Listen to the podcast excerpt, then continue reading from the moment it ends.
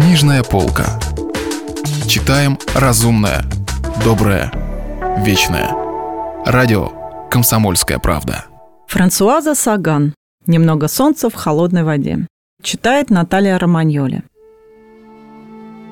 Комнату уже заполняла толпа восторженно настроенных гостей. Жиле пришлось выдержать какие-то разговоры и выслушать какие-то комплименты по поводу его здорового вида, прежде чем ему удалось улизнуть в комнату, которая, очевидно, служила библиотекой. Он попытался представить себе, как Натали сидит тут в кресле у камина напротив мужа, но это оказалось невозможным. Он мог представить себе Натали, только раскинувшейся на кровати в жаркой мансарде или лежащей в траве. Немного передохнув в библиотеке, он направился на балкон и тут на кого-то наткнулся. Перед ним был тот, кого он после рассказа Натали о ее детстве называл про себя «братиком». Они встречались в Лиможе один единственный раз, но Пьер Лакур сразу протянул ему руку.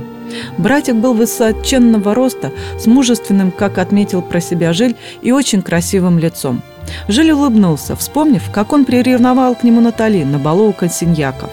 «Мы уже отчаялись вас увидеть», – проговорил Лакур. «Вы совсем не появляетесь в обществе. Я везде вижу вашу сестру, а вас никогда». «Я действительно не очень люблю бывать в обществе», – сказал Жиль. «Вам, наверное, скучно на наших провинциальных праздниках. Голос Лакура звучал довольно агрессивно, но Жилю захотелось расположить его к себе. «Ну что вы, просто я очень устал в Париже и приехал сюда отдохнуть». Наступило недолгое молчание, и вдруг Пьер Лакур, как будто набравшись решимости, взял Жиля за локоть. «Мне хотелось бы поговорить с вами. Вы знаете, что я очень дружен со своей сестрой». «Да, знаю», – улыбаясь, ответил Жиль. Он не собирался изображать удивление. Либо Пьеру все известно, либо он ничего не знает. Этот человек чем-то привлекал Желе. В нем чувствовалась угловатая прямота и при этом, безусловно, ясный ум. Однако первые же слова братика привели Жиля в замешательство. «Натали вас любит», – резко произнес он. «И я просто в отчаянии». Он проговорил это, отвернувшись, и Жиль на секунду усомнился, правильно ли он его понял – Почему в отчаянии?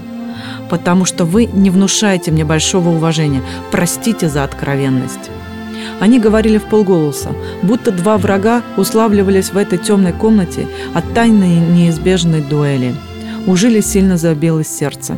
«Почему же вы меня не уважаете? Мы с вами едва знакомы». Натали вас любит, и вы, по вашим словам, любите ее. Что же она в таком случае здесь делает? Быть может, вы думаете, что она мещаночка, привыкшая к любовным похождениям? Или, быть может, думаете, что ей легко сейчас жить бок о бок с Франсуа? Неужели вы так плохо ее знаете?» Она решила подождать до конца лета. Начал было Жиль. Пьер Лакур яростно взмахнул рукой – Ничего она не решила. Она думает, что вы не уверены в себе и не хочет принуждать вас. Вот и все. Уже целый месяц ее жизнь сплошной компромисс. А ведь она всегда ненавидела половинчатости. И все это из-за вас. Жиль начал раздражаться. Господин Лакур, играя роль благородного брата, зашел слишком далеко. Не похоже, что я первое ее увлечение. Нет, но ее первая страсть, безусловно. И я очень боюсь за Натали. Почему? Потому что вы слабый, безвольный эгоист. Все мужчины эгоисты, сухо заметил Жиль. Но не все мужчины так снисходительны к себе. Теперь они готовы были броситься друг на друга. Жиль пытался взять себя в руки. Пьер, конечно, прав, и вместе с тем не прав. Жиль глубоко вздохнул. «И что бы вы сделали на моем месте?» Я никогда бы не был на вашем месте. Если бы я был не я, а кто-нибудь другой, и Натали не была моей сестрой, я бы уже давно ее увез». Он повысил голос, и Жиль улыбнулся. «Господи, как же вы ее любите!» «Я должен был об этом сказать, верно?» Воцарилось молчание. «Но я люблю ее», – тихо проговорил Жиль. «Тогда позаботьтесь о ней».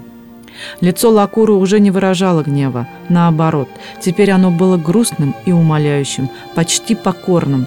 Такое выражение Жиль уже видел у Натали, у него защемило сердце. «Вы считаете, что я должен увести ее? Завтра?» «Да», — ответил Лакур. «Как можно скорее, она слишком несчастна». Они пристально смотрели друг на друга. В трех шагах от них стоял веселый гул званного вечера сильвенеров.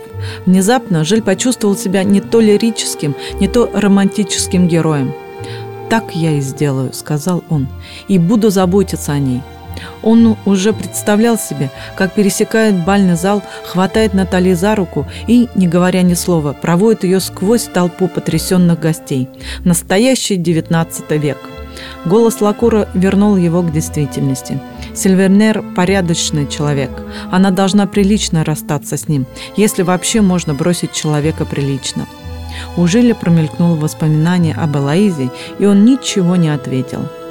Только никогда не забывайте, что Натали – цельная натура, цельная и страстная – Лакур прошел мимо Жиля и исчез. Эти несколько минут разговора были похожи на сон. Если хорошенько поразмыслить, юноша, должно быть, не в своем уме. Зато Жилю все стало ясно. И целуя перед уходом руку Натали, оставляя ее одну на верхней площадке лестницы рядом с мужем, в ее доме, он вдруг понял – что эта женщина, которую он считал своей, не может сейчас уйти вместе с ним, что она так же, как и он, в отчаянии. И в эту минуту он принял решение.